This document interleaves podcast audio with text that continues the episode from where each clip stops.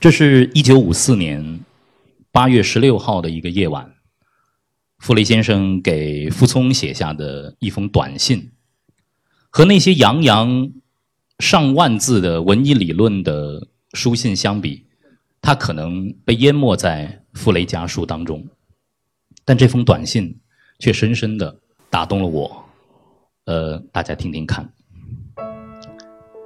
你素来有两个习惯：一是到别人家里，进了屋子脱了大衣，却留着丝围巾；二是常常把手插在上衣口袋里或是裤袋里。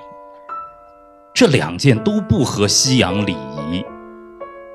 围巾必须和大衣一起脱在衣帽间，不穿大衣时也要除去围巾。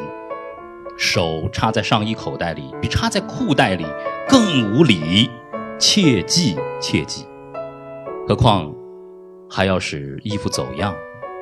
你所来往的圈子，特别是有教育的圈子，一举一动务必特别留意。对客气的人，或是师长，或是老年人，说话要垂手直立，人要立直。你这种规矩成了习惯。一辈子都有好处。在饭桌上，两手不拿刀叉时，也要平放在桌上，不能放在桌下，搁在自己的腿上或者膝盖上。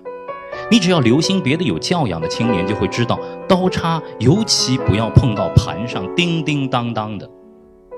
出台行礼或谢幕，面部表情要温和，切勿像过去那样太严肃，与群众的情绪大有关系，应该注意。只要不急，心里平静一些，表情自然会缓和。Thank you.